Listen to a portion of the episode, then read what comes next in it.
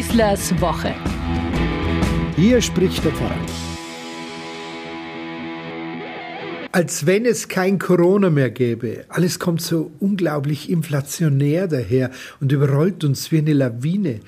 Bislang war nur noch, und das ist jetzt zwei Jahre lang von Corona die Rede, da ist ein Krieg der Welt im Gange. Alle Völker und Nationen im Würgegriff dieses Virus. Experten haben zwei bis drei Jahre Pandemie vorausgesagt. Das ist wohl so. Trotz immer noch sehr hohen Fallzahlen treten die Lockerungen aller Orten in Kraft. Der Sommer naht und damit die endgültige Freiheit. Zeit, dass man sich wieder anderen Dingen zuwendet. Und so werden wir in Dauerspannung gehalten und wieder mit einer neuen unglaublichen Informationsflut überrollt. Ein neuer Krieg auf europäischem Boden ist ausgebrochen. Der russische Präsident Putin annektiert die Ukraine und lasst die Spiele beginnen. Mir rauscht der Kopf, wenn ich daran denke, was da alles an Informationen, Thesen, Behauptungen, Überlegungen, möglichen Szenarien, Vermutungen, was auch alles über uns hinwegrauscht. Der kleine Informant wie wir, der doch nur die Medien dafür hat, um sich zu informieren, ist dann nur noch platt.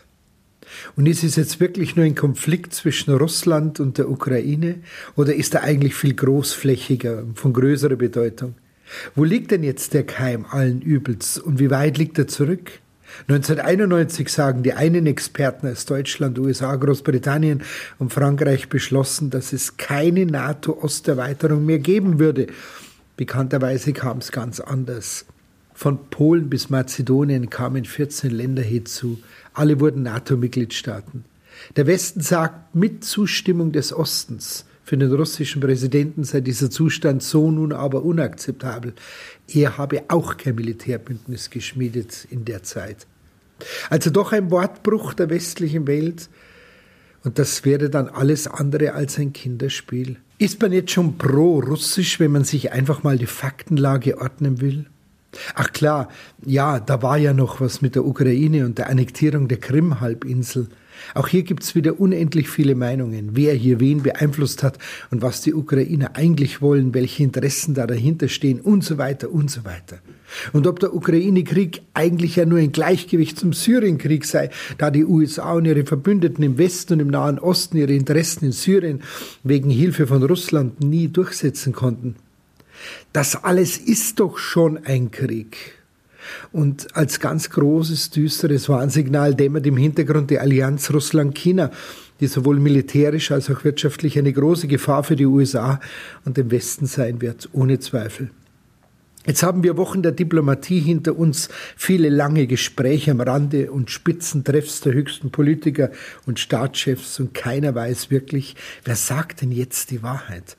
Wer hat recht mit seinen Behauptungen? Wem darf man trauen? War der Konflikt bisher auch wirklich Chefsache?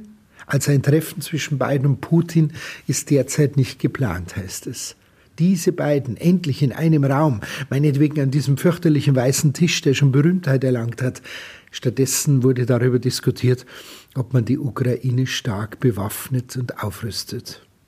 Von entschiedenen und angemessenen Reaktionen in Form von Sanktionen hören wir dauernd aus jedem Politikermund des Westens, was auch immer damit gemeint ist. Russland hat sicher schon damit gerechnet, hat vielleicht sogar schon eine Antwort darauf. Und was bedeuten solche Sanktionen dann für uns in Deutschland? Oder ist es den USA gar völlig gleichgültig, was mit der Ukraine passiert? Und es geht ja doch nur um die Verhinderung der Pipeline Nord Stream 2? Nur zur Einordnung, Russland liefert ca. 46 Prozent Erdgas nach Europa, am meisten nach Deutschland. Die Alternative hieße Fracking-Gas, also schmutziges Gas aus den USA, das wesentlich teurer ist, wie es die USA bei sich selbst anbieten und bekannterweise um ein Vielfaches dreckiger und umweltfeindlicher die USA als Energieexporteur für Europa. Nein, mir raucht der Kopf. Ich sehe nur, hier findet ein neuer Krieg statt, der schon im vollen Gange ist. Auch die NATO hat bereits seine Truppen im Osten stark verstärkt. Wieder einmal zeigt sich, dass Geopolitik und imperialistische Interessen über allem stehen.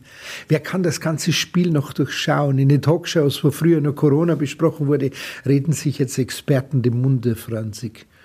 Wie auf einem Brettspiel werden die einzelnen Militärarsenale hin und her geschoben und ganz ehrlich, das macht mir einfach nur Angst.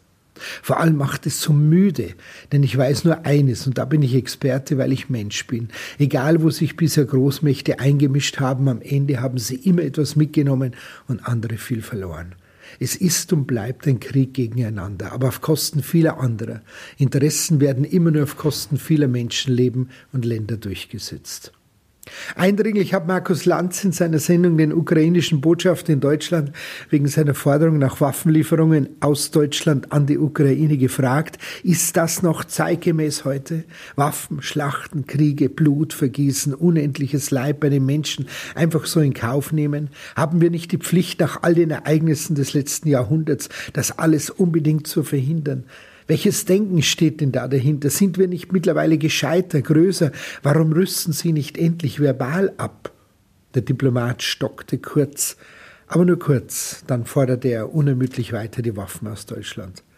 Zu diesen Konflikten gehören bei aller Wahrheit immer zwei. Und sie sind bei weitem nicht so einfach, wie sie uns dann und ständig medial präsentiert werden. Im Hintergrund spielt sich meist viel mehr ab, als wir überhaupt erfahren. Ich aber habe jetzt gerade nur die Menschen im Blick, in der Ukraine und überall in den Kriegsgebieten auf der ganzen Welt. Ich sehe die unvorstellbare Not so vieler Menschen und Lebewesen auf der ganzen Erde.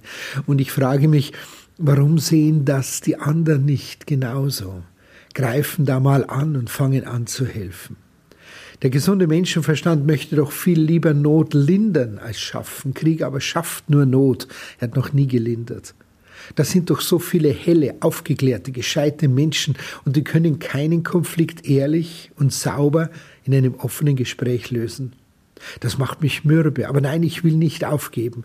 Dafür bin ich Christ und stemme mich gegen all diese Rhetorik der Gewalt. Ihr wisst, wie es in der Welt zugeht, sagt Jesus zu seinen Jüngern, wie sich die Mächtigen über die Kleinen erheben. Bei euch aber soll es nicht so sein. Genau, so will ich leben. Ich wünsche uns eine gute Woche. Euer Pfarrer Schießler.